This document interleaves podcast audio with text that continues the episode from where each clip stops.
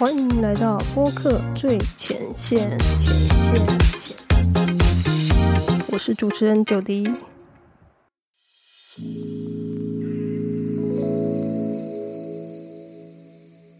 Hello，欢迎回到播客最前线。今天这集我们要分享的是 Podcast 节目剪辑的节奏到底应该快或慢呢？好。什么叫做这个节奏是快？我指的其实不是主持人讲话的速度快或慢，而是说你在剪辑的时候，主持人每一句话中间你有留白吗？还是说你都没有空隙？这个就有点类似大家看的这个 YouTube 的影片，在台湾都习惯剪得很紧这样子。那通常如果大家想要呃。把这个节目剪辑的很紧凑，比如说就是尽量每句话中间不要有留白，或者是呃很短的这个空隙的话，哦，你们觉得会是每一种节目都适合的吗？会不会会想要知道说哦，到底什么节目哈比较应该要做快节奏的，那什么节目应该要做慢节奏的呢？这边归纳几个类型，首先第一个就是什么样类型的节目。会比较适合那种自媒体快速卡接风格呢？哦，第一个新闻时事节目哦，可能是新闻播报啦，还是说那种呃新闻评论的这个节目哦？因为这种就是通常就像大家看这个电视的政论节目一样哦，大家讲话都蛮快速的，所以在听这种新闻时事的话，已经大众已经习惯这种新闻播报、新闻主播这种快速讲话的风格，所以节奏是很快的。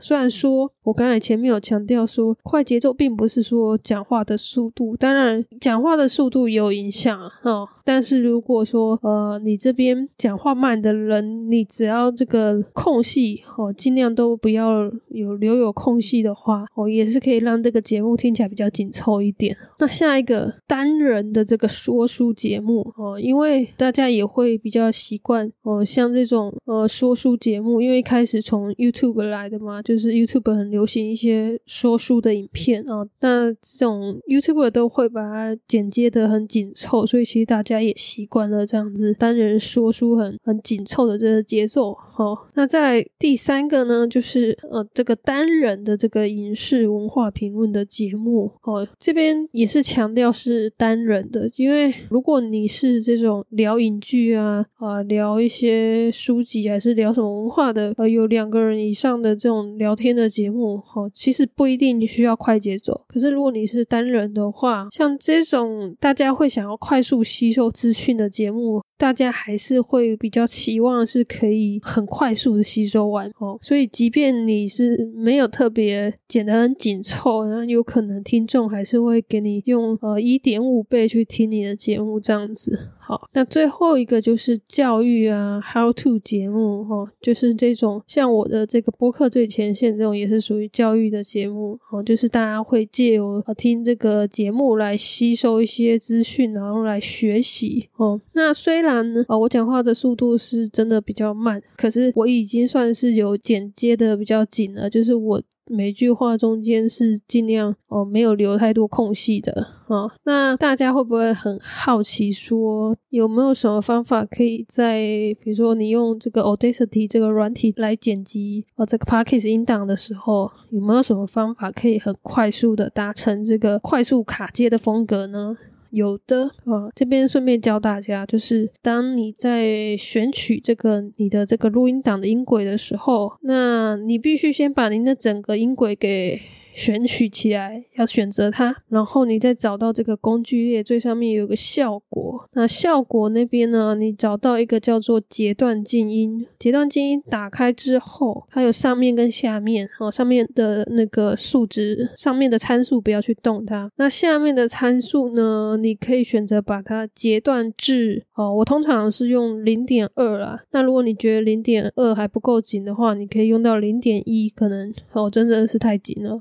啊，这边给大家参考哈，就是如果你要用这个 Audacity 去达成这个快速卡接的这个风格，用这个功能真的是非常好用啊。其实我自己也是有用这个，然后我都用零点二这样子。好，话说回来，我们继续来讲一下第二个，就是什么样类型的节目会比较适合有留白的这个剪辑风格呢？啊，我这边没有说哦是节奏慢，因为有时候不一定是节奏慢，而是你必须要视情况，然后去给他做一些留白，哦，就是不一定是特意给他慢啦，就是你该有给他留白还是要留。那有这四种的节目，首先第一个就是呃身心灵疗愈的节目，因为像这一类的啊。大家就是听了想要放松，不想有压力。可是如果你讲话速度很快，然后那个剪辑的节奏又很快，都没有留什么空隙，就是会让人家听着觉得很有压力哈。因为他可能在听这个节目的人本身就是已经很累，很想要放松啊，他不想要再有那种很高压的那种状态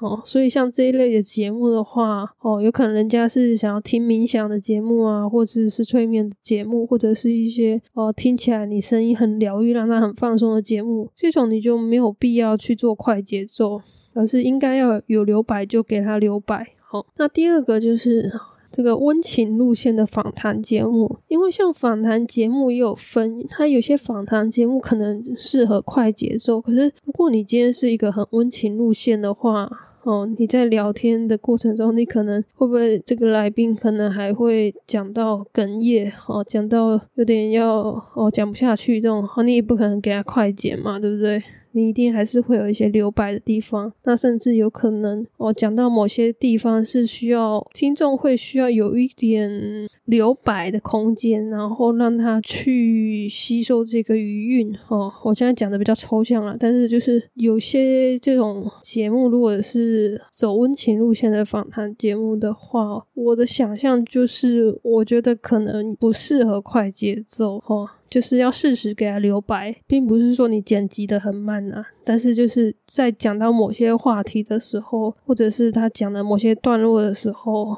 他该空白的地方就给他空白哦。对，因为空白地方有可能是他讲到他慢下来或空白，这个你就不要去特地去把它删除空白。嗯，好，那第三个就是单口喜剧的部分。如果你今天是这个单口喜剧的节目哦。大家应该也有看过这种就是单口喜剧的节目吧，就是啊，Netflix 上面很多啊。这种节目，你知道留白是一个非常重要的东西，因为他们在讲这个呃单口喜剧的时候，他们会制造一些笑点，所以他会停顿下来，让观众去笑。但像这种节目，你不可能给他剪得很紧啊，把空白都剪掉，那这样子就不会有那个铺陈，然后就没办法制造一些哦让观众笑的地方。哦，因为你必须要停下来让观众去笑，所以像这种单口喜剧的部分呢，我相信在 p a c k a g e 的呈现，你也是需要有留白，